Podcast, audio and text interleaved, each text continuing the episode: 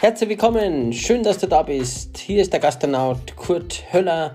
Ich interviewe in meinem Gastro-Talk immer wieder Persönlichkeiten aus der Hotellerie, Gastronomie und aus allen Dienstleistungsbranchen. Es ist total faszinierend, was diese Persönlichkeiten alles zu erzählen haben.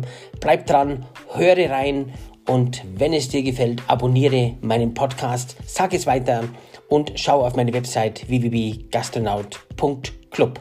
Viel Spaß wünsche ich dir und bis gleich.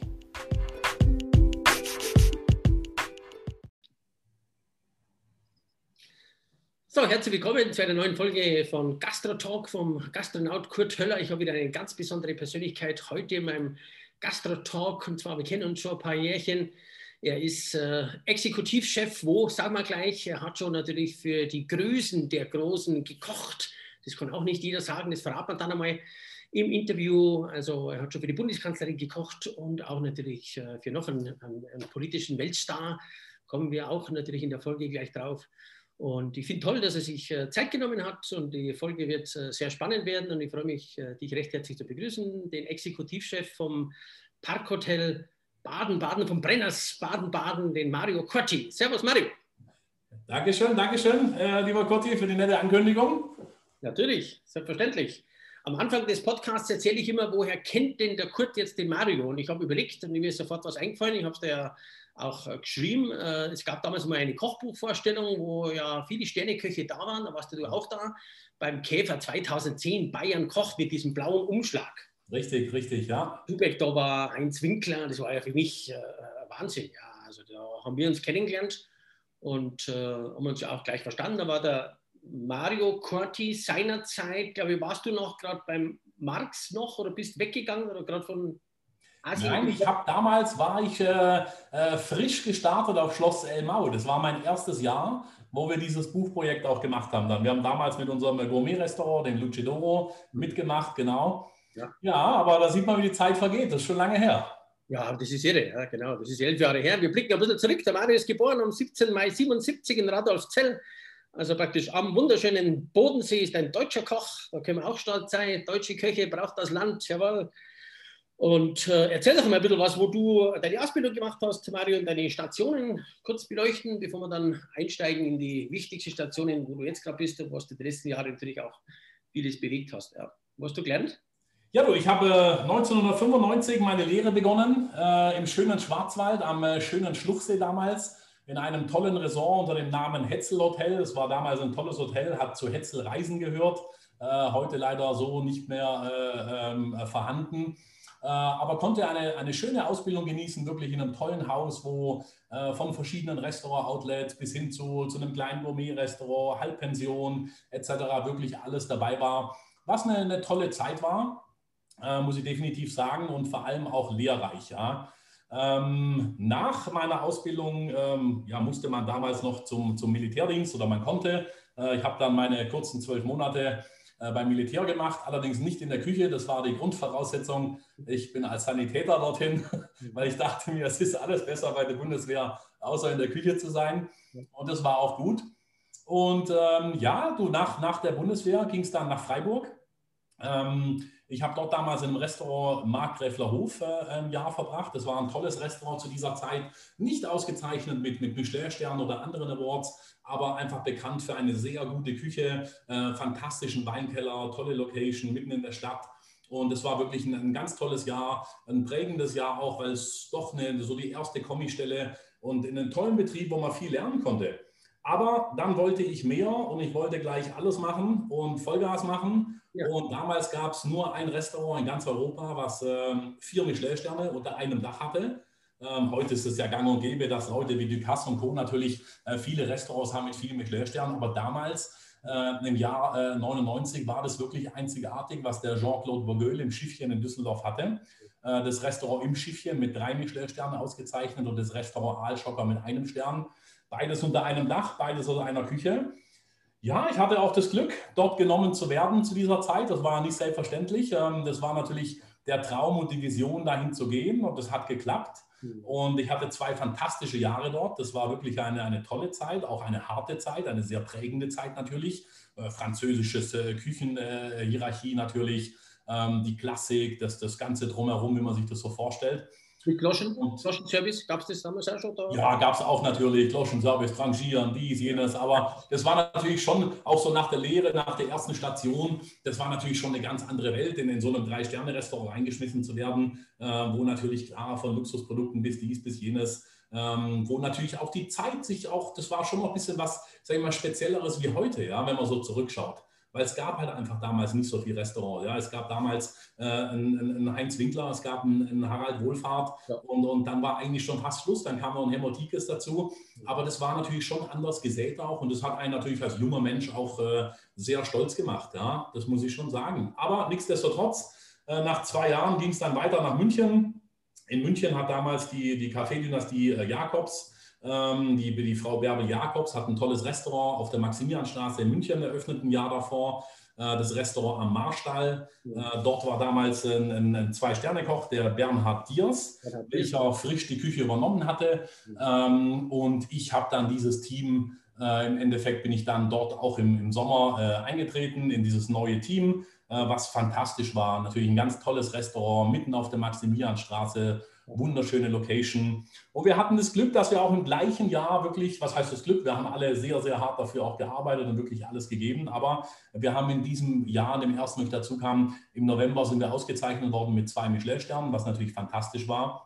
Das war natürlich wirklich toll. Und auch das war eine sehr prägende Zeit, ein toller Chef. Also Bernhard Diers, wirklich ein Mann, ein begnadeter Koch, äh, ehemaliger Witzigmann-Schüler, ähm, großartiger, erfolgreicher, äh, selbstständiger Gastronom gewesen davor. Äh, alles, Kocht der noch wo, Mario, der Bernhard Diers? Ähm, nein, Bernhard Diers hat äh, eine Kaffeerösterei, der hat sich ein bisschen, äh, ja, ich sag mal, umorientiert, aber sehr erfolgreich auf seine Art. Ähm, aber das war schon für mich ein, ein, prägender Chef auch, muss ich sagen, wirklich und ein begnadeter Koch und vor allem ein ganz toller Mensch. Und äh, ein tolles Team zu dieser Zeit auch, muss man wirklich sagen, ne, wirklich voll mit, mit, mit nur guten Leuten, die heute alle erfolgreich sind. Das war eine sehr spannende Zeit, ja. Aber bis dahin habe ich eigentlich nur Restaurant gemacht, Gourmet-Restaurant gemacht. Und ähm, dann dachte ich, da ist vielleicht auch mal ein bisschen mehr und du willst ja vielleicht auch mal die Welt sehen. Und zu dieser Zeit hat die, die Mandarin Oriental Hotelgruppe das äh, Hotel Raphael in München im Endeffekt verkauft. Mhm. Und Mandarin Oriental hat das äh, Rebranding, das Deflagging gemacht und unter ihrem Namen eröffnet. Und Christoph Mares, der damalige Direktor, hat mich im Endeffekt dann über die Straße geholt. Das war ja nur einmal um die Ecke und so hatte ich meinen ersten Kontakt mit der, mit der, mit der Luxushotellerie, äh, mit einer tollen, tollen äh, Hotelgruppe wie Mandarin Oriental. Ähm, ich hatte dann sehr erfolgreiche Jahre dort. Ich war fast äh, sechs, sechseinhalb Jahre in Mandarin in München. Ähm, war, ja, es war natürlich schwierig. Es war ein kompletter Neuanfang für ein Traditionshaus, was zwar da war, aber was natürlich mit neuem Konzept, mit neuen Ideen, mit neuen Ausrichtungen natürlich gestaltet werden musste. Und wir haben das äh, ja, sehr erfolgreich gemanagt und gut gearbeitet, sind dann auch zwei Jahre später direkt mit einem Stern ausgezeichnet worden. Ich war damals ähm, ja, eigentlich äh, mit äh, Deutschlands jüngster Sternekoch äh, mit 26 Jahren. Ähm, das war wirklich sehr erfolgreich. Im Jahr drauf auch noch ähm, ähm Aufsteiger des Jahres im Feinschmecker geworden, Koch des Jahres im Bertelsmann Guide. Also das war eine sehr erfolgreiche Zeit, eine sehr prägende Zeit, weil ich natürlich in sehr jungen Jahren mit 25, 26 natürlich auf einmal Küchendirektor war. Natürlich klar, ein kleines Haus mit 73 Zimmer, mit einem Restaurant, kleinen überschaubaren Bankettbereich, aber natürlich schon für die jungen Jahre, die man hat und die in Anführungszeichen nicht riesige Erfahrung natürlich, war das schon sehr herausfordernd. Ja, der Mensch steckt mit seinen Herausforderungen. Das Mandarin Oriental, Mario, ist ja das einzigste Hotel in Deutschland, Mandarin Oriental Gruppe, gell? Richtig, richtig, genau. Ja. Warum ist das eigentlich so? Warum gibt es da eigentlich nicht mehrere jetzt bei uns im, im, im Land? Naja, ich denke, es ist immer klar, es ist halt äh, schwierig. Ja, es ist natürlich eine internationale Gruppe und äh, wie jede Gruppe ist natürlich der deutsche Markt nicht der einfachste, äh, äh um irgendwelche äh, Zielraten, Traumraten und natürlich klar, die Immobilie zu finden, die passende, ist auch nicht immer einfach. Ja, das muss man schon ganz klar sagen. Also, wir sind bestimmt bereit, ein weiteres Haus zu eröffnen, aber man muss es halt auch das Richtige finden. Hat ja die höchste Zimmerrate in, in, in München. Absolut und auch ein tolles Haus. Die haben ja auch jetzt gerade wieder frisch renoviert, alle Zimmer gemacht, die Corona-Zeit genutzt. Ähm, das ist schon wirklich gut. Und es war rückblickend auch eine ganz tolle Zeit, natürlich in jungen Jahren da so erfolgreich zu sein und vor allem in einer Gruppe zu arbeiten, die auch wirklich einen auch gefördert hat, ähm, weiter fördern wollte und auch gemacht hat. Dann kam für mich auch irgendwann der Tag natürlich, wo ich gesagt habe, gut, das ist alles schön, aber äh, jetzt vielleicht auch mal ins Ausland. Das wäre auch mal eine, eine, gute Überlegung wert. Und das war natürlich mit Mandarin Oriental äh, sehr naheliegend. Ähm, und ich bin dann im ja, Frühjahr 2008 habe ich einen kurzen Abstecher gemacht nach Macau. Äh, Macau, fantastischer äh, äh, Bereich. Das war natürlich die Zeit damals, 2008, wo Macau explodierte ist, wo diese Riesenhotels aus dem Boden gesprossen sind an allen Ecken. Widerstand. Ja. ja, fantastisch und das war eine, eine tolle Zeit. Äh, allerdings war ich nur kurz da. Ich habe dort ein bisschen ein, ein Hotel-Revamp gemacht und äh, diverse Projekte, bevor ich dann mit Mandarin Oriental und der Familie nach Singapur äh, gezogen bin im Endeffekt. Das Mandarin Oriental in Singapur, natürlich tolles Haus, ganz andere Welt, 560 äh, Zimmer, äh, acht Restaurants, riesen Banketträume, Catering, dies, jenes, alles drum und dran. Asiatische Verhältnisse natürlich, aber auf, auf höchstem Luxusniveau. Mhm. Und das war natürlich eine ganz tolle Erfahrung, weil es so mein erster Kontakt war, wirklich mit dieser, dieser fremden Welt natürlich und dann in so einer, ja, wie sagt man so, eine, eine Monster Operation, kann man eigentlich sagen, würde man heute sagen, weil äh, wenn, du, wenn du jeden Tag im Durchschnitt zweieinhalbtausend Kuverts servierst, das sind natürlich andere Dimensionen, wie man sie bei uns gewohnt ist. Natürlich hat man mehr Personal, natürlich ist es größer aufgestellt, aber das war schon spannend und die ersten drei Monate ist man da ganz schön am Rotieren, äh, aber dann findet man seinen Weg und das ist gut und es hat mächtig Spaß gemacht, wirklich mit tollen Menschen, ein tolles Umfeld und vor allem auch eine fantastische Stadt natürlich zu leben, das ist ja auch immer wichtig. Hm. Und dann kam, ja, nach knapp zwei Jahren kam der Ruf äh, nach Hongkong, ähm, was ich dann auch gerne angenommen habe. Und Hongkong auch natürlich ja, spannend, äh, toll mit, mit der Gruppe Mandarin Oriental natürlich. Eine unglaubliche, äh, lebendige Stadt, die wirklich nie schläft, die nie stillsteht. Also das war schon sehr beeindruckend und es waren tolle zwölf Monate.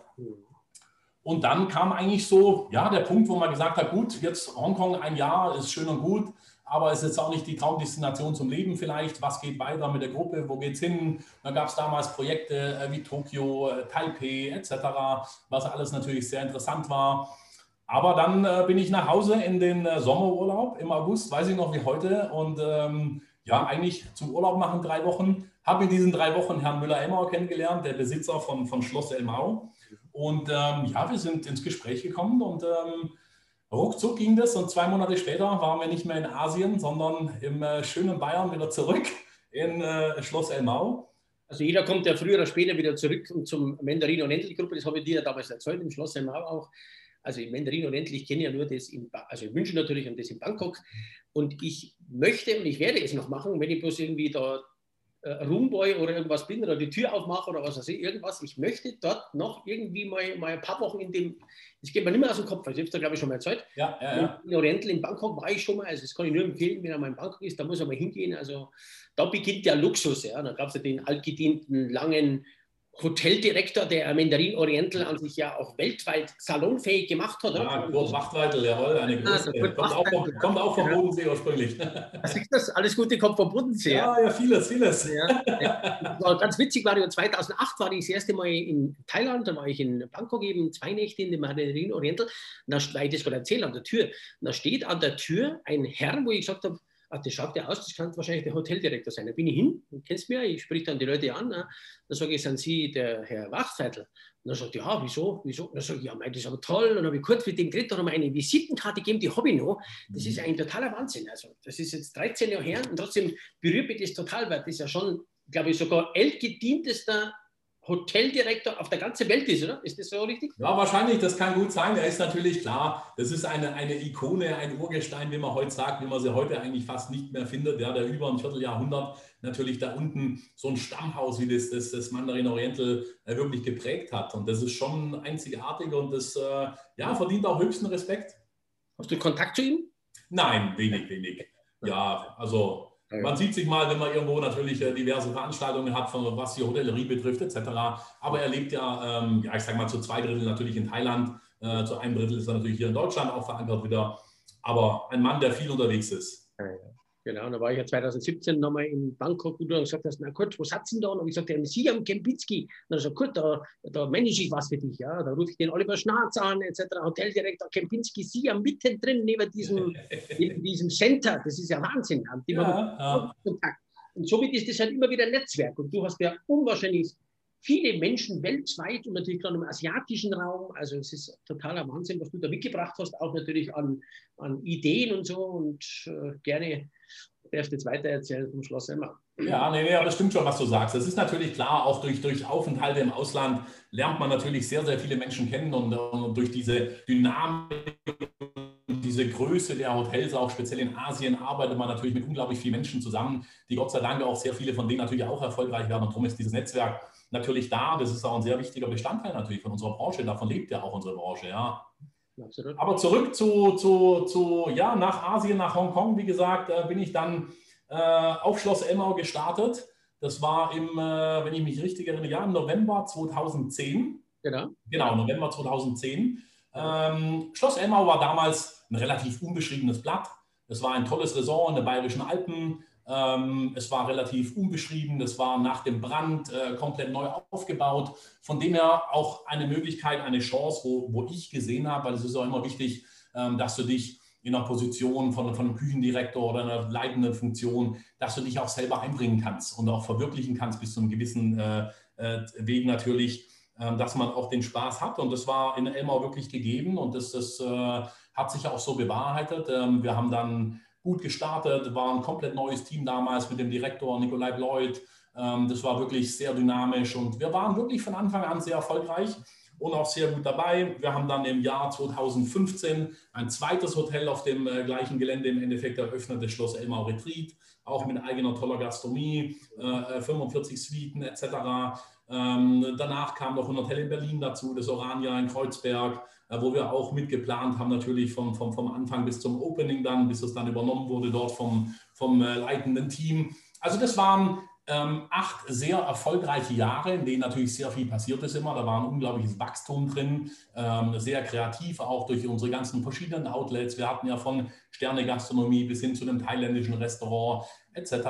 Die ganze verantwortlich, verantwortlich für das Luchadoro, für das Sterne-Restaurant, das hast du er kocht oder mit deinem Team, ja? Genau, genau. Damals mit meinem Küchenchef äh, unter mir, der Mario Pecke, ein äh, langer Weggefährte, ähm, ähm, der heute unter anderem wieder für Mandarin Oriental arbeitet. Er ist der Stellvertreter im, im Landmark in Hongkong und der Richard Eckebus, auch ein, ein tolles, erfolgreiches Zwei-Sterne-Restaurant. Und das ist ja auch schön zu sehen, gell? Ja, aber dann, ähm, klar, dann war ich in Elmau acht Jahre und bin dann im äh, Juli 2019 mhm. in das wunderschöne Brenners Parkhotel nach Baden-Baden gewechselt. Da kommen wir gleich drauf. Jetzt will ich ja. kurz äh, unterbrechen darf, dass ich das einhacke. Bei dem Schloss Elmau, da gab es ja schon das Highlight. Also natürlich, dieses Hotel ist ja gerade mal hier 45 Kilometer weg hier und das Highlight natürlich auch bei uns im Landkreis Garmisch-Partenkirchen und weltweit natürlich eine unwahrscheinliche tolle Destination. 2015 war der G7-Gipfel. Ich habe jetzt erst eingangs äh, natürlich erläutert, Mario, das habe ich äh, fasziniert. Ich war ja auch schon äh, dort, du hast mir das alles gezeigt und mit, mit Kunden war ich ja dort, mit Gästen, was mir da gezeigt, wo dann die Angela Merkel geschlafen hat, wo dann der Barack Obama geschlafen hat. Und das ist natürlich schon ein Highlight. Du warst auch schon äh, natürlich hier in einer Talksendung damals beim äh, Frank Elstner als Koch, der ja den Barack Obama und die Spitzen, die Spitzen der, der äh, Politik bekocht hast. Vielleicht da ganz, ganz kurze Information eben für die Zuhörer, weil das ist ja schon spannend, wie sowas äh, funktioniert oder was, was, was, äh, was war das für dich, das ganz Besondere damals? Ja, das ist natürlich eine, eine einmalige äh, ähm, äh, Geschichte, muss man ganz klar sagen, die seinesgleichen sucht, wenn man natürlich das Glück hat, äh, an einem Ort zu sein, wo so ein äh, Weltevent natürlich stattfindet mit den Staatsgrößen, ähm, was natürlich ähm, ja, das ist einzigartig natürlich, dieses ganze Drumherum, das ist äh, dieser Beginn schon äh, vor der Veranstaltung, wenn zwei Wochen davor alles militärisch abgeriegelt wird, die Gullideckel zugeschweißt werden, etc. Also so dieses, wie man es kennt aus, aus äh, ich sag mal, aus schlechten ja. amerikanischen Filmen. Ja, ja James Bond. Ja, genau, so ein bisschen wie James Bond. du, bist, du bist natürlich mittendrin und äh, wenn man das natürlich nicht jeden Tag macht, ist das natürlich äh, eine ganz äh, besondere Situation und Stimmung für, für, für die gesamte Belegschaft, das ganze Haus natürlich weil natürlich nichts mehr so ist, wie, es am Tag davor war, äh, weil dein ganzes Hotel natürlich einmal durchgekrempelt wird, das ganze Ding. Und dann hast du natürlich, der Event selbst ist toll, du hast natürlich die Staatsgrößen, das ist, ist ja relativ kurz, das Ganze geht ja nur äh, zwei Tage, aber diese geballte Power natürlich in diesen zwei Tagen, wirklich diese Taktung auf die Minute genau, wann wird die Tea Time serviert, wann ist Abendessen, wann ist Frühstück, wann hat er, wann bekommt wer was. Also da hast du ja wirklich von jedem äh, Staatspräsident hast du ja einen ganz getakteten Plan, der 24 Stunden ausgearbeitet ist der auch stimmen muss, der funktionieren muss, die Meetings, die Talks etc. Und natürlich ist es natürlich unglaublich toll, weil du natürlich in der Position des Küchendirektors auch die Möglichkeit hast, all diese Menschen auch mal persönlich kennenzulernen. Es ist nicht, dass man sich hinsetzt und eine Stunde einen persönlichen Talk hat, aber man, man lernt sich natürlich schon kennen und man bekommt auch vom einen oder anderen auch ein Dankeschön fürs gute Essen und den tollen Service und alles. Und das ist natürlich schon eine tolle Ehre. Und da hast du natürlich so Größen dabei wie ein Barack Obama, ähm, der natürlich klar dank seiner Aura und dieser ganzen, ähm, ja, der Mensch an sich einfach, der ja schon wirklich ein besonderer Mensch ist und eine unglaubliche Ausstrahlung hat. Und wenn du dann natürlich noch ähm, die die, die, den Ritterschlag kriegst, äh, sage ich jetzt mal, dass du ähm, für ihn kochen darfst, was nicht selbstverständlich ist. Also das ist nicht so, dass wenn der Mr. President von Amerika kommt, dass da ähm, äh, jeder kochen darf für ihn, wer, wenn er was bestellt. Ja. Es ist so, dass im Vorfeld im Endeffekt ähm, ein ganz klares Team definiert wird, welches auf dem President Floor überhaupt darf. Das war in dem Fall äh, der Nikolai Bleut, der Hoteldirektor und ich. Wir haben übrigens auch zusammen gekocht für ihn dann. Und äh, das ist natürlich schon eine besondere Ehre, die aber natürlich auch mit, mit sehr vielen anderen Sachen äh, äh zusammen verbunden ist natürlich. Du hast dann vom Secret Service einen Sicherheitsbeauftragten, der dich wirklich äh, 24 ähm, Stunden begleitet, also mit dem im gleichen Raum. Ja, der begleitet dich den ganzen Tag. Ja. Mit dem verbringst du im Endeffekt diese ganzen zwei Tage wirklich äh, Tag und Nacht mit diesem Menschen. Meiner hieß John, ähm, seinen Namen werde ich nicht vergessen, ja, netter Kerl. Aber du bist natürlich da komplett abgeschirmt und weg von der ganzen Geschichte. Und den, der ist immer in deinem Schatten drin und der begleitet dich auch. Und da passieren natürlich tolle Sachen, so wie natürlich nachts um drei äh, der Mr. President gerne Guacamole und Nachos möchte. Und dann bin ich halt mit, mit Nikolai Bloyd, sind wir halt da hoch um 3 Uhr auf dem Floor und wir haben halt Nachos gemacht und Guacamole. Und das ist natürlich toll. Und das, äh, wenn du das dann auch noch selber reinbringen kannst in den Raum und diese ganzen Geschichten. Aber davon lebt unser Beruf natürlich auch. Das sind ja auch Emotionen, die einen auch glücklich machen, äh, die schön sind. Es ist ja nicht unbedingt, dass es jetzt der Mr. President speziell ist äh, im, im Vergleich jetzt zu einem anderen Gast oder irgendjemand. Aber es ist halt in solchen Veranstaltungssituationen ist es halt die, die Situation drumherum, dieser ganze Mythos natürlich. Der Status war schon Wahnsinn. Ja. Das Menü, vielleicht interessiert Sie dich, bringst das noch zusammen, oder? Wahrscheinlich bringst du das schon zusammen. Was, was hat es da speziell gegeben? Das Menü war, ähm, das hat ja äh, die, die Angela Merkel natürlich damals, äh, war ja Organisator, äh, klar, in Deutschland. Und ähm, ich habe das alles mit ihr persönlich auch im Vorfeld natürlich besprochen. Ähm, Fokus war ganz klar auf äh, äh, deutscher Küche, modern interpretiert natürlich, und heimischen Produkten, was natürlich äh, ein sehr guter Grundgedanke war von der Kanzlerin, muss ich sagen und auch wirklich das Ganze, unsere Region auch wieder gespiegelt hat, damals in, in, in, in Bayern oben, in, äh, weil natürlich wir, wir tolle äh, Bauern um die Ecke hatten. Wir haben äh, von der Rinderzucht bis zum heimischen Seibling, bis zu dies und jenem, was du halt hast. Und es war schon eine schöne Geschichte auch, die du Staatspräsidenten äh, äh von Japan, von überall natürlich auch erzählen konntest dann, ja. Und das wird auch sehr honoriert. Ja, gibt es wie viele Gänge gibt es da oder gab es da damals? Nicht so viele. Das ist nicht so, dass da äh, sieben, acht Gänge Gourmet-Dinner zelebriert wird. Das ist ja, wie ich vorhin schon angedeutet habe, so ein Tag, so ein Dinner, so ein Lunch. Das ist sehr getaktet. Und dann hast du am Abend, hat man natürlich die meiste Zeit, da werden vier Gänge gegessen. Ja. Ähm, und das ist äh, eine relativ schnelle Geschichte auch, weil danach sind ja dann wieder die, die Einzelgespräche, die Interviews. Also das ist schon auch für die, für die Politiker ähm, ein sehr, sehr äh, harter Marathon, diese Tage. Was soll es als Hauptgang geben? Als Hauptgang gab es einen äh, Huchen. Ah, einen Huchen, der ja Huchen, im Lech zum Beispiel auch schwimmt. Sozusagen, ganz genau. Ja. Genau, ein heimischer Fisch aus Oberbayern. Jawohl. Sozusagen, ne? Sehr schön, sehr schön. Ja. Und ein deutscher Wein dazu natürlich. Deutsche Weine natürlich dazu alles und es ist ja auch schön, dass man natürlich in einem Land ist, in Deutschland, wo wir mittlerweile ja auch wirklich fantastische Produkte haben, egal ob es jetzt über Fleisch geht, über dies und jenes, ähm, da ist ja wirklich, da kann man ja wirklich auch glänzen. Und wenn man sich überlegt, Mario, das Haus war ja dann an sich, ich habe hier gesehen, der Bundes, von, die, von der Bundespolizei oder Bundesgrenzschutz war ja hier der Hubschrauberplatz in, in Olstadt, ja, in Pörmenzried. Das ist von mir hier Luftlinie drei Kilometer weg. wo die Flotte dann ja die Stars oder halt die Politik abgeholt hat am Flughafen, da haben wir das ja gesehen, wie die da geflogen sind. Für drei Tage war dann Elmau. Wie viele Wochen davor ist denn dieses Hotel komplett zu und wie viele Tage danach?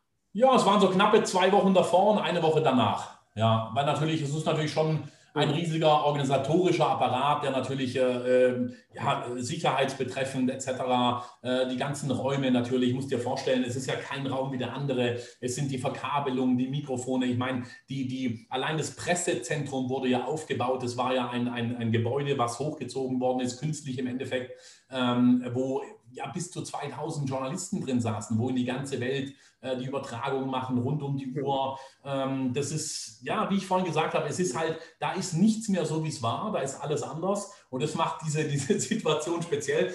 Wir selbst sind auch oben äh, auf El Maudi, ja, ich sag mal, diese Kerntage, Tag davor und danach. Wir waren fünf Tage selbst auch oben. Wir sind damals bei Herrn Müller-Emmer, beim Besitzer, in, im Haus mit eingezogen, weil einfach natürlich dieser Weg durch die Sicherheitskontrollen, diese ganzen Geschichten ist natürlich sehr kompliziert, aufwendig. Also wenn du deine, deine Lieferanten, du musst ja trotzdem täglich frische Lebensmittel reinkriegen. Du kaufst ja nicht ein und sagst, jetzt schließen wir die Türe ab, jetzt kommt drei Tage nichts mehr, wir nehmen, was wir haben. Aber das war natürlich auch spannend, weil natürlich die ganzen Lastwagen, die werden dann geräumt, die Tomaten werden aufgeschnitten. Also so wie man es aus dem Film kennt, äh, so äh, gestaltet sich dann auch so ein Event natürlich auf höchster Sicherheitsstufe. Aber äh, manchmal irreal, dass du wirklich denkst, du, wo ist die versteckte Kamera? Aber am Ende vom Tag natürlich, wenn man das mal mitgemacht hat, und erlebt hat, ist es natürlich ein unglaublich tolles Erlebnis und vor allem für, ja, ich denke so, weißt du, die ganzen jungen Menschen, wo natürlich dort damals in diesem Team war, die Lehrlinge, äh, die frisch Ausgelernten, die jetzt noch nicht so einen Kontakt hatten zur Hotellerie, äh, zu Luxusdings und zu diesem internationalen, das war schon wirklich, glaube ich, ganz, ganz prägend für die. Jetzt will man Mario natürlich schon selber ja Sterne, Sterne äh, Küche äh, hast du ja da installiert durch im Schloss Mau und da war der G7-Gipfel, kurzer Talk mit Barack Obama, wahrscheinlich hast du ein paar Sätze mehr geredet mit der Angela Merkel. Wie, wie ist das so? Gab es da irgendwie mal ein paar Situationen, wo du sagst, du hast direkt mit dir mal ein paar Sätze reden können oder ist das gar nicht möglich? Ja, also ich habe, äh, muss schon sagen, also auch die, die Angela Merkel hat sich persönlich bei uns bedankt. Die hat die ganze Belegschaft zusammengerufen am Schluss und hat eine ganz tolle Ansprache gemacht. Wirklich, das war äh, einzigartig. Und es war auch wirklich sehr schön von ihr. Äh, was äh, ähm, äh, Mr. President betrifft, ist es natürlich klar schade für die anderen, die natürlich da nicht jetzt waren, wo ich war, auf diesem Floor natürlich. Ähm, aber da gibt es natürlich schon auch mal ein Schulterklopfen und ein Dankeschön. Und ich habe dann bis zum Ende seiner Amtszeit, habe ich auch noch an Weihnachten ein schönes Päckchen gekriegt vom Weißen Haus, wo ein personalisierter äh, Weihnachtsanhänger drauf war, tolle Lokomotive, ähm, also tolle Geschichte mit einem, mit einem Anschreiben dazu, ein Foto. Und das ist dann schon was Besonderes. Kommt da von der Frau Merkel auch noch ein Geschenk? Oder? Kommt da was? Ja, ja gab es auch was, ja. Und da kommt jetzt nichts mehr, weil die ist ja noch im Dienst, theoretisch. Nein, aber ich denke, das Wichtigste ist ja am Ende vom Tag, dass ja. äh, Deutschland mit der Frau Merkel war ja Gastgeber und das ist ja unser, unser Job, ist es ja als, als Hoteliers, hm. äh, jeder, der da beteiligt ist. Es ist ja nicht, dass wir glänzen können und das Dankeschön kriegen im Endeffekt. Unser Job ist es in dem Moment wirklich äh, das Land glänzen zu lassen und den Gastgeber. Und ich denke, das war was, was wir wirklich gut hingekriegt haben damals mit dem Team dort. Und äh, wenn die Bundeskanzlerin äh, wirklich mehr wie zufrieden ist damit und das wirklich nachhaltigen Eindruck äh, auch bei, bei vielen Teilnehmern hinterlassen hat, dann haben wir alles richtig gemacht, was, was unsere unsere Mission war und die haben wir erfüllt dann. Ja. Ja, ganz toll. Ja. Wenn man natürlich schon jetzt für Angela Merkel gesorgt hat, für Barack Obama. Wen gibt es denn noch, wo du sagst, naja, hochrangiger Politiker, gut, du bist ja schon mit, mittendrin, gut dabei, du hast auch mega Erfahrung, vielleicht kommt auch mal der G7-Gipfel nach Baden-Baden.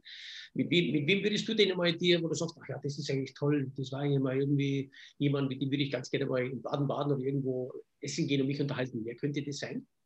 Ja, nicht Donald Trump. Ähm, auch mal den Wert. Das wäre, glaube ich, auch. Ja, bestimmt, ist auch spannend, bestimmt, definitiv. War, ich, ganz witzig aber mit ihm. Ja? ja, definitiv, definitiv. Nein, du, ich denke, das ist, immer, das ist immer schwer zu sagen, so, wer ist jetzt die Persönlichkeit, mit der du gerne essen gehen möchtest? Äh, wer inspiriert dich da? Natürlich gibt es tolle Menschen, leider verstorben. Sportler oder irgendjemand oder Musiker, Helene Fischer, was nicht. Ja, ich sag mal so jemand wie, wie Steve Jobs zum Beispiel, äh, leider verstorben ist mittlerweile, aber das sind so Menschen, wo ich sage, weißt du, die haben die Welt nachhaltig auch wirklich verändert und, und unglaublich kreative Menschen, wirklich beeindruckende Menschen. Das sind so Leute, die mich auch inspirieren und wo ich wirklich aufschaue und sage, Wahnsinn, wenn du so ein Lebenswerk hinterlassen kannst als Mensch in, der heutigen Zeit, äh, wo wirklich jeder noch drüber redet, auch wenn du mal 100 Jahre tot bist, das ist was ganz Besonderes. Ja. das digitale Zeitalter mit Handy, mit Smartphone 2007 eingeführt. Ja. Ja. Steve Jobs. Und dann kam der Anruf oder der, der Ruf, wir haben ja nach fast neun Jahren, wenn man so viele Stationen natürlich so tolle Sachen erlebt hat, ist eh äh, außergewöhnlich, dass du da so lange warst, aber natürlich eine tolle Herausforderung, tolles Haus, äh, tolles Umfeld. Deine Frau hat ja auch natürlich hier im Marketing gearbeitet, etc. Du hast natürlich äh, unwahrscheinliche äh, sympathische Art im Haus natürlich auch. Ich habe dich ein paar Mal ja besucht mit meinen Kunden auch da dort. Ich finde das toll. Ich habe das damals auch natürlich etwas schade gefunden, aber natürlich gibt es wieder einen neuen Impuls und äh, jetzt bist du in dem wunderschönen Brenners Park und Hotel Spa Oetker Kollektion. Welches tolle Haus, ich war noch nicht dort komme aber heuer. Warum genau dort? Ja, warum genau dort? Das ist eigentlich relativ einfach. Ich denke, ähm, wie du sagst, äh, das wunderschöne Brenners Park Hotel und Spa in Baden-Baden. Ähm, natürlich ähm, die Oetker Collection auf der einen Seite, eine ganz tolle äh, äh Hotelgruppe mit aktuell elf Häusern. Ähm, wir haben gerade zwei Häuser dazugekriegt letztes Jahr im Dezember, das Hotel Boulevard in Genf und wir haben gerade vor einer Woche announced, das Hotel La Palma in Capri, äh, also zwei weitere wirkliche Masterpieces, wie wir die Hotels nennen in der Oetker Collection, weil wirklich jedes Haus an sich auch ein Masterpiece ist, ein spezielles äh, Gebäude mit toller Location.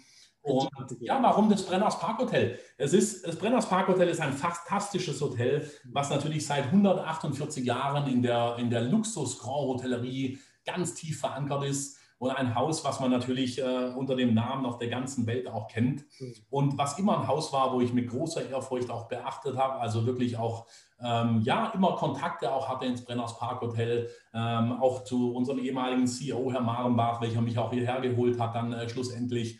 Ähm, es ist einfach ein, ein spezielles Haus, ein wunderschönes Haus in dieser tollen Stadt Baden-Baden, mitten im Park.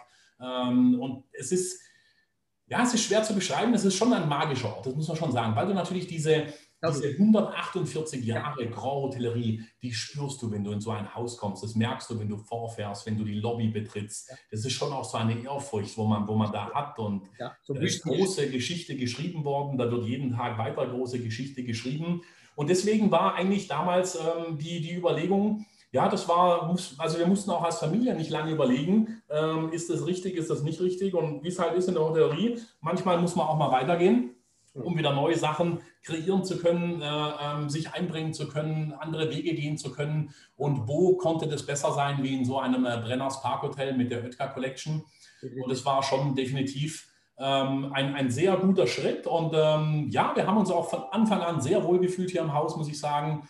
Äh, wir haben ein tolles Team, tolle Mannschaft, äh, tolle Konzepte. Ähm, das Brenners ist ja mit seinen 100 äh, Zimmern, sage ich mal, nicht riesig, aber es ist eine, sehr gute Größe. Ähm, wir sind ja auch unterteilt in zwei Häuser. Wir haben einmal das Brenners Parkhotel natürlich an sich, klar. Dann gibt es die Villa Stefanie, welche direkt angrenzend ist wo ein klarer Fokus auch ist auf äh, Medical Care, Detox. Wir haben dort auch ein, ein, ein äh, Medical Center verankert mit eigenen Ärzten etc. Alles, was man heute einfach auch so braucht. Wir haben einen riesigen Park, äh, der uns gehört zum Hotel. Das ist natürlich mit einer der, der großen Luxus-Advantages, was du heutzutage haben kannst.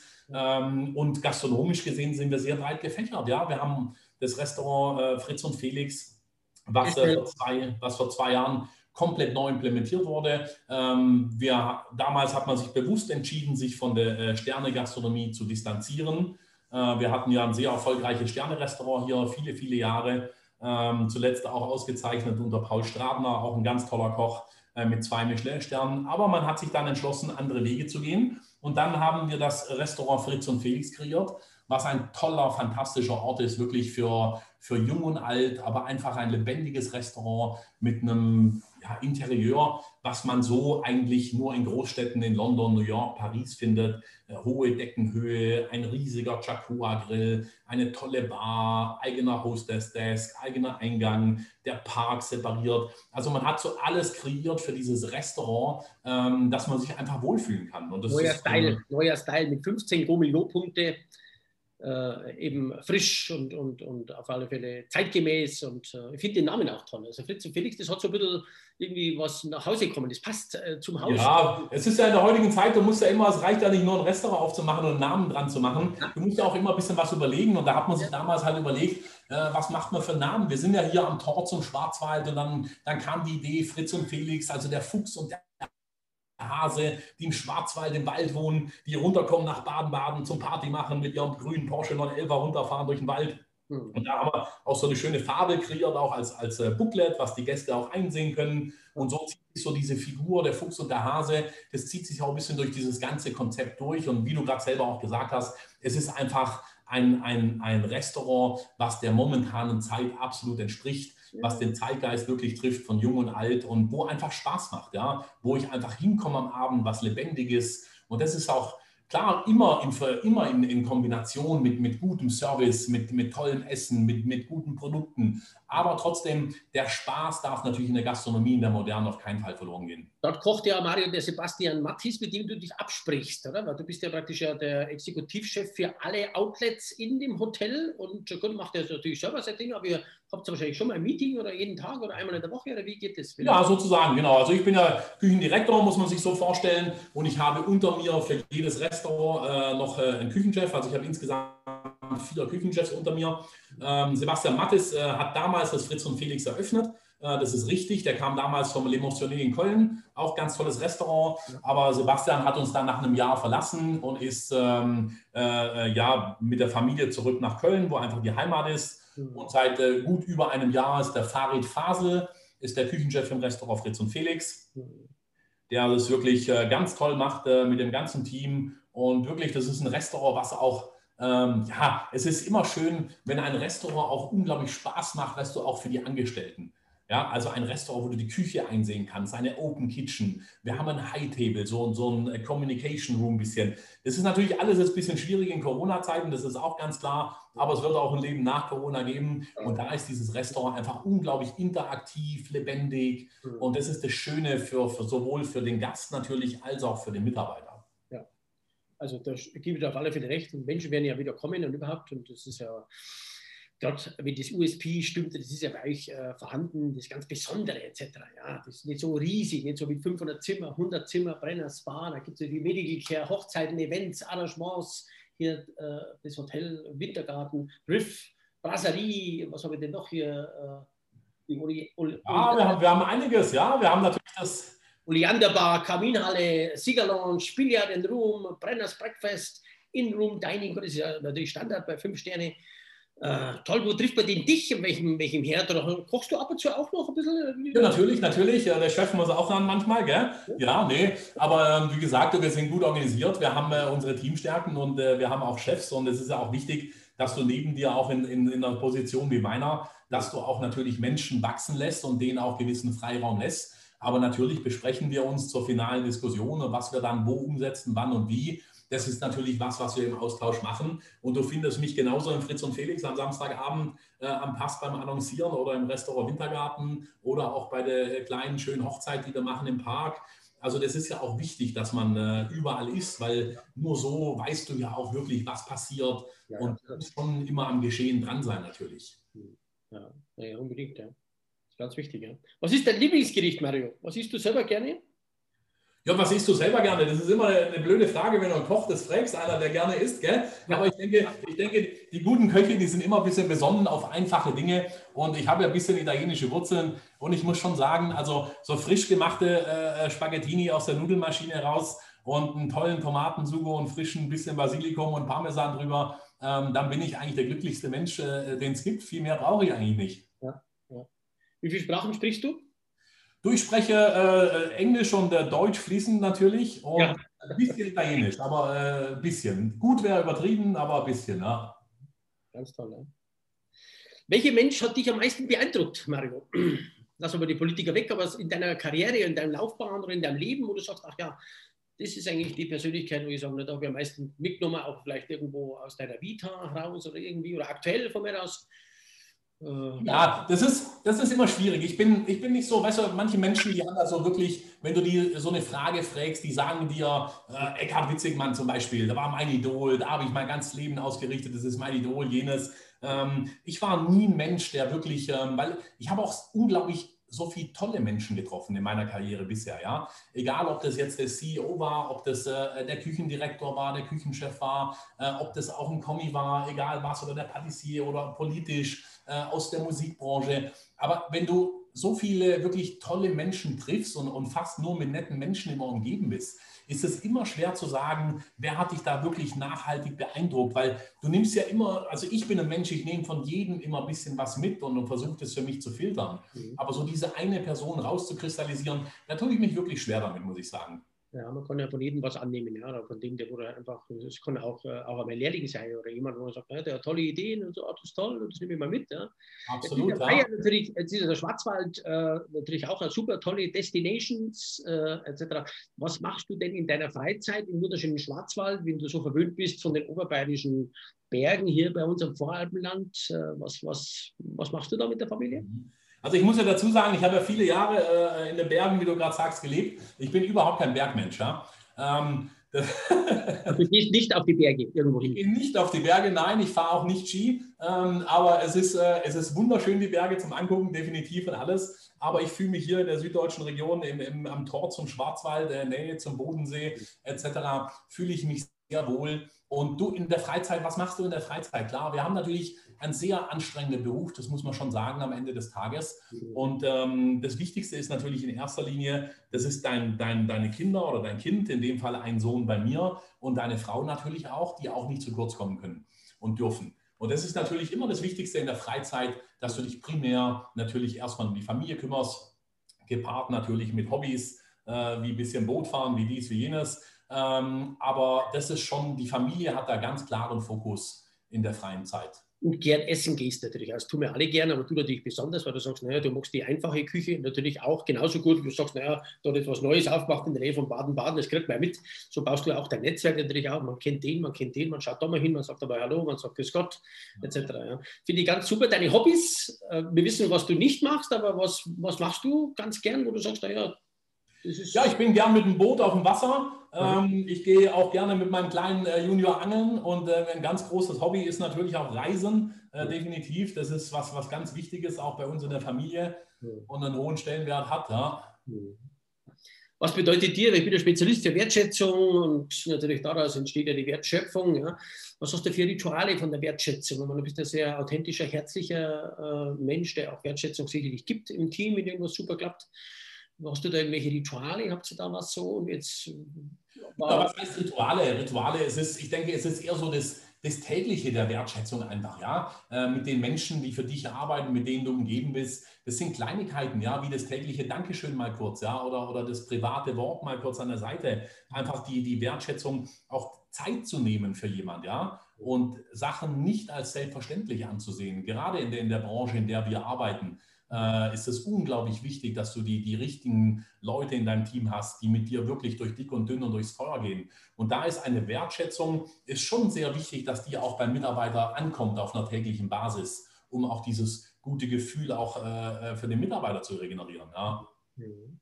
Jetzt ist es so, dass der Gast natürlich wieder jetzt Ritz und Felix geht oder zu euch der, ich sage immer, der Gast setzt ja gutes Essen voraus. Wenn ich heute im Parkhotel Baden-Baden natürlich im Brennhaus einchecke, dann gehe ich auf Nacht den Fritz und Felix, gehe davon aus, dass das natürlich schmeckt. Jetzt ist ja so, ich bin ja unwahrscheinlich Atmosphäre-Spezialist, genau wie du ja auch, Mario. Was ist denn dir wichtig, wenn du mit deiner Frau Conny zum Essen gehst und du sagst, na gut, das Essen ist jetzt super, aber auch die, das Ambiente, was hat von der Gewichtung her, weißt, das ist auch oft spannend, diskutiert da oft drüber, weil natürlich das Essen ist schon wichtig. Klar, aber wenn ich irgendwo natürlich jetzt in ein Sterne-Restaurant gehe, gehe ich davon aus, dass das Essen, was ja ich hier kriege, oder Fine Dining, oder kann auch bloß irgendein äh, Italiener sein, was das bloß, äh, Gott sei Dank gibt es die auch, ein Italiener oder bayerisches Wirtshaus sein. Was ist das drumherum so, so? Was ist dir da auch noch zusätzlich wichtig, wo du drauf schaust? Ja, also ich denke, das Essen, ganz ehrlich, darf man am Ende vom Tag auch nicht überbewerten, wie du sagst. Wenn ich in ein, ein normales Restaurant gehe, dann äh, und ein, ein gutes Essen bekomme, dann ist das auch schon mehr wie gut irgendwo. Aber es ist es ist die, diese ganze Experience, ja. Wie wirst du begrüßt? Wie sitzt du? Ist das Restaurant mit Liebe gestaltet? Ja. Diese kleinen Details. Wie ist dein, dein Service-Mitarbeiter, den du an, an dem Tag hast? Ist es der Patron selber? Wie reagieren die auf dich, auf dein Kind, auf die Familie? Ähm, das ist natürlich alles ein, ein Gesamtbild. Und natürlich, ich kann nicht in ein, in ein normales Restaurant gehen, äh, wo ich für, für, für ein Hauptgericht äh, 22 Euro zahle und, und Sachen erwarten wie in einem Sterne-Restaurant, wo ich das Dreifache oder das Vierfache bezahle. Um Gottes Willen. Aber das darf man, glaube ich, auch nicht. Es ist, für mich ist wichtig, ein Restaurant muss Spaß machen und ich muss mich wohlfühlen. Genau. Und dann kann man auch immer den ein oder anderen Fehler, den verzeiht man ja auch. Ja, da ist man ja auch nicht nachtragend. Das passiert ja jedem, das ist ja menschlich. Und für mich ist immer das gesamte Erlebnis und vor allem der bleibende Eindruck, das ist wichtig, weil wie oft bist du irgendwo in irgendeinem Restaurant, in einer Bar, wo du rausgehst und eine Woche später hast du eigentlich völlig vergessen, was hast du da, wer hat dich bedient, wie hat der Tisch ausgesehen, wie war das Ambiente, was hast du gegessen. Und das ist eigentlich schade, weil man geht ja schon gerne an Orte, wo man sich einfach wohlfühlt, geborgen fühlt. Und ich finde, du musst, es muss das Gefühl während deines Besuchs auch geweckt werden, da gehen wir wieder hin. Und dann hast du eigentlich alles richtig gemacht. Ja. Und vor allem Herzlichkeit sticht Etikette. Wenn ich halt herzlich Absolut. bin in einem Restaurant, das ist das, was ich immer wieder sage und was ich oftmals vermisse, dass irgendwelche natürlich, ähm, ja, so, äh, ja, so eine gespielte Herzlichkeit, das merke ich ja sofort. Ja. Du ja auch, Mario, und die vielen ja. andere Gäste auch. Ja. Dass ich sogar, jetzt war ich da im, im Brennhaus, ich kann mir vorstellen, dass ich war noch nicht dort, aber ich habe das, schon, hab das schon bildlich im Kopf, wie ich sowas erlebe, wie so ein Grand Hotel eben einfach, einfach was ausstrahlt, wie man da so reingeht. Da gibt es ja mehrere in, in, in Deutschland. Ja. Aber für den ersten Eindruck gibt es keine zweite Chance. Der letzte bleibt. Was, was ist denn die Erinnerung dabei? Genau, was ist denn das Erlebnis? Was Geld kann ich woanders auch ausgeben? Das finde ich eine schöne These, dass du auch das äh, so siehst mit dem emotionalen Erlebnis. Das ist viel wichtiger oft, wie natürlich Essen ja, ist. Absolut, absolut. Und wie du sagst, das muss authentisch gelebt werden. Ja? Nichts Schlimmeres, wenn was gespielt ist. Ähm, das ist also wirklich völlig am Ziel vorbei natürlich. Mhm. Sehr gut, ja.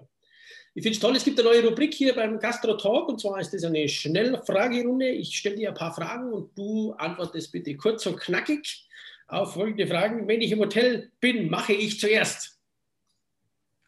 Ja, äh, ich lege die Füße hoch in unserem wunderschönen Park und gehe ins Spa. Das ist doch toll. Sehr schön. Im Jahr 2025 bin ich.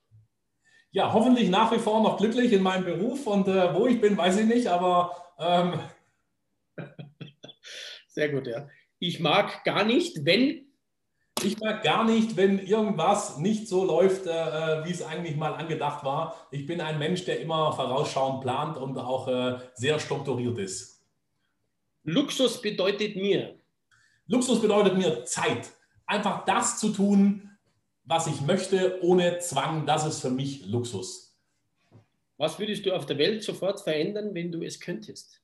Ja, was würde ich sofort verändern auf der Welt? Ich würde definitiv anfangen mit unseren ganzen Massentierhaltungen, schlechten Lebensmittelprodukten etc., was uns täglich begleitet im Fernseher und überall. Das ist wirklich nicht mehr zu ertragen in der heutigen Zeit siehst du denn da, weil du hast ja auch einen großen Einblick natürlich auch äh, national oder international natürlich auch, Mario, äh, gerade von dem Bewusstsein. Also es ist ja gerade so, dass der Bio hat ja 17 Prozent plus, die regionalen, ich wenn hier mit den Wochenmärkte spreche, die haben mehr Zulauf. Wie siehst du das gerade, die Entwicklung, glaube ich, tut sich schon ein bisschen was die letzten ein, zwei Jahre, gerade jetzt aufgrund Corona nochmal dazu.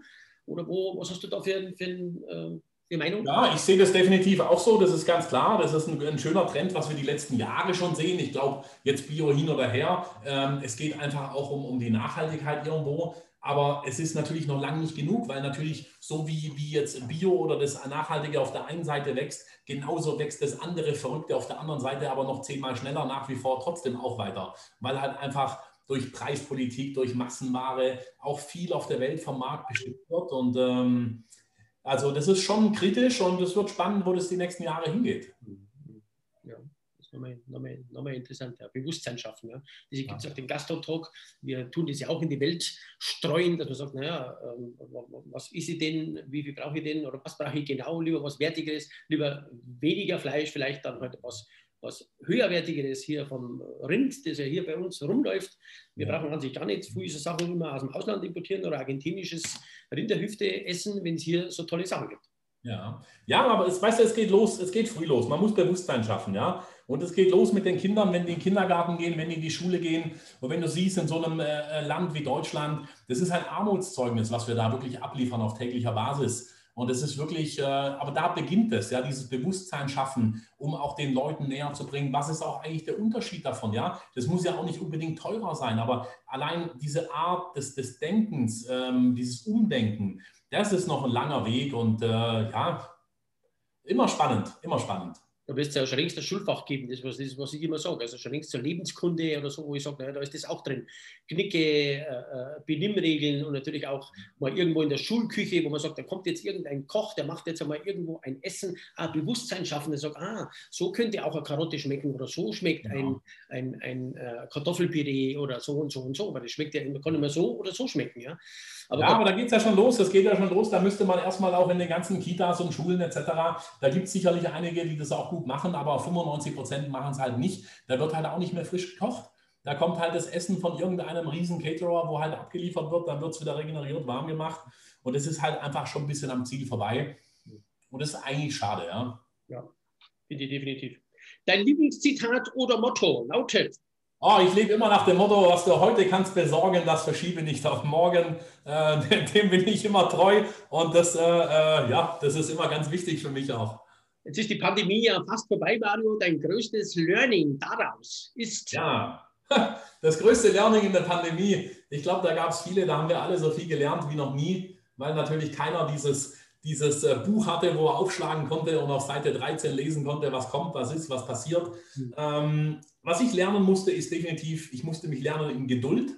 Ich bin ein sehr ungeduldiger Mensch, muss ich sagen. Also äh, wenn wir Projekte haben, wenn wir was angehen, dann machen wir das eigentlich wirklich sehr zügig und schnell. Und diese Bremse natürlich durch, durch Covid-19 und diese Hilflosigkeit, ja, ähm, weil du ja, du bist ja machtlos am Ende vom Tag, weil du immer warten musst auf irgendwelche äh, Gesetze, Verordnungen etc. Aber ich habe wirklich gelernt, in, mich in Geduld zu, zu, zu hüten und äh, damit umzugehen und ganz anders da zu denken. Ja. Total spannend, Mario. Wir sind hier schon wieder jetzt fast, ne, wir haben da ein bisschen hin zu einer Stunde, aber wir wollten ein bisschen unter einer Stunde bleiben. Ich finde es toll, man kann noch zwei Stunden mit dir weiterreden. Ich finde es super. Ich werde definitiv kommen und ich darf euch alle recht herzlich schon jetzt motivieren, unbedingt einmal in dieses Brenners Park Hotel und Spa nach Baden-Baden. Allein die Gegend ist ja schon sehenswert, der ganze Schwarzwald und was man alles machen kann. Fantastisch. Das Hotel brauchst du nicht einmal verlassen, weil das ist ja ein Event für sich mit den ganzen tollen Outlets und natürlich Restaurations etc.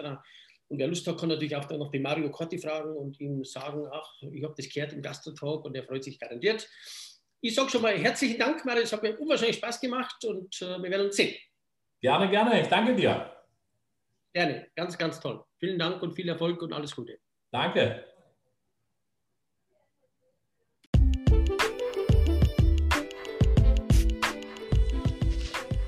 Vielen Dank, dass du bei meinem Gastro-Talk hier dabei warst. Wenn dir diese Episode gefallen hat, dann kannst du gerne natürlich alle Folgen abonnieren hier bei Spotify oder iTunes und mich natürlich auch gerne bewerten.